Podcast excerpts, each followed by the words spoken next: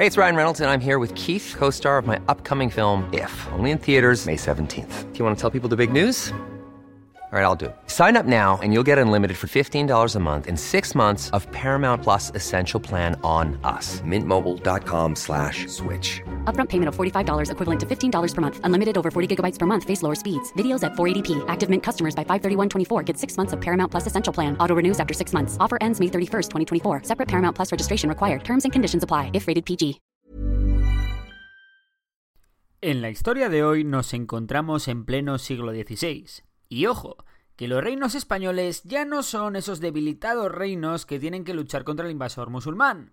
El imperio español comienza a florecer y Francia se está quedando aislada en Europa. Los territorios que Carlos I ha heredado en la actual Alemania, recordad, eso siempre que se dice, Carlos I de España y V de Alemania, han puesto a Francia entre la espada y la pared. Para dar un golpe encima de la mesa, el mismísimo rey de Francia, Francisco I, cruza los Alpes con un ejército de unos 32.000 hombres y una poderosa fuerza de artillería y arrasa varias ciudades entrando en Milán en noviembre de 1524. El milanesado, es decir, el ducado de Milán, se convertiría en el centro de la batalla. Los pocos soldados españoles y alemanes presentes en la zona, unos 6.300, se refugian en Pavía, que es sitiada por las fuerzas francesas y su única esperanza es aguantar a que alguien venga en su ayuda. Antonio Leiva, curtido en mil batallas, quedó al mando de las tropas refugiadas en Pavía y le llegaron informaciones de que un ejército de 24.000 hombres venía a ayudarle. Los franceses trazaron su plan. Derrotar rápido a los defensores de Pavía era clave. ¿Por qué? Pues por dos cosas. La primera, para poder centrar sus esfuerzos en derrotar al ejército que se aproximaba. Y en segundo lugar, para que los servicios a pagar a los mercenarios fuesen los menos posibles, ya que no andaba la corona francesa sobrada de recursos, hasta el punto de que en ocasiones utilizaba plata de las iglesias para pagar los costes de la guerra. Pero el objetivo francés no se cumplía. Los mercenarios alemanes y los mosquetes españoles resistían a las hordas francesas, al hambre y a las enfermedades. La rendición parecía estar cerca, y más aún cuando la tropa comenzó a no ser pagada. Pero aún así, la ciudad no caía. Los arcabuceros españoles juraron defender la ciudad aún sin cobrar. Imaginaros las condiciones en las que vivían los sitiados, sin poder salir de las murallas, entre enfermos, sin apenas un trozo de pan que llevarse a la boca, y en fin, una auténtica calamidad. Una pequeña parte de las fuerzas francesas se retiraron a Genova y Nápoles, mientras que el grueso continuaba presionando Pavía. El propio Leiva, enfermo, hacía los suyos en las batallas subirle con una litera a las murallas para observar los detalles de los combates. Finalmente, cuando la situación en la ciudad era ya insostenible, aparecieron los refuerzos. Un ejército formado por 13.000 infantes alemanes, 6.000 españoles, 3.000 italianos con 2.300 jinetes y 17 cañones, aparecen dispuestos a librar Pavía del asedio galo.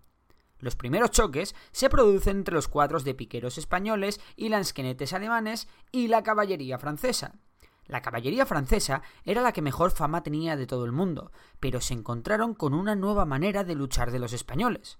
Los españoles llevaban largas lanzas, sus cuadros, entre los que también había alemanes, estaban tan bien organizados y coordinados que no dejaban ni acercarse a los caballos al borde de la formación. Por otro lado, la artillería francesa fue capaz de contrarrestar a los cañones españoles, pero a costa de dejar descubierta su retaguardia. Y os preguntaréis, ¿por qué los franceses descuidaron su retaguardia? Pues porque el rey de Francia, Francisco I, planeaba un superataque. Este ataque consistía en una carga total de la caballería pesada francesa. El rey Francisco I de Francia se jugaba su mejor carta, ya que la infantería francesa era muy inferior a la española, y sin la caballería nada podría defender a su otro punto fuerte, la artillería. Los jinetes franceses se aproximaban a las filas españolas, pero aparte de las picas, los españoles tenían otro as en la manga. 3.000 arcabuceros imperiales dieron buena cuenta de la caballería francesa, con grandes descargas que hicieron que apenas llegasen jinetes hasta las posiciones españolas, y los que lo hicieron cayeron a manos de los cuadros de picas de los que os hablé antes. En ese momento, Leiva, recordad, el comandante español que estaba al mando de las tropas sitiadas, ordena a sus hombres salir de la ciudad para cortar la retirada francesa. A pesar de que los hombres de Leiva están exhaustos, son capaces de plantar cara a los galos con una gran efectividad. Así que lo más difícil ya estaba hecho. La batalla de Pavía ya tenía dueño. el grueso del ejército francés está entre dos fuerzas que cada vez presionaban más. Apenas ha habido bajas entre los españoles, en cambio, los cadáveres galos se amontonaban en el suelo. La encerrona fue tal que incluso el rey francés Francisco I queda atrapado junto a su escolta, la cual intenta romper el cerco, pero es inútil. Finalmente, con el ejército francés prácticamente derrotado y los españoles en perfectas condiciones, el rey Francisco I es hecho prisionero por un soldado llamado Juan de Urbieta, que a pesar de ser consciente de haber apresado a alguien importante por su vestimenta, no sabía realmente que aquel personaje se trataba del mismísimo rey de Francia. Además, el ejército francés quedó descabezado, ya que muchos oficiales distinguidos perdieron la vida en la batalla. En la batalla de Pavía hubo 13.000 bajas francesas por tan solo 1.500 españolas y alemanas.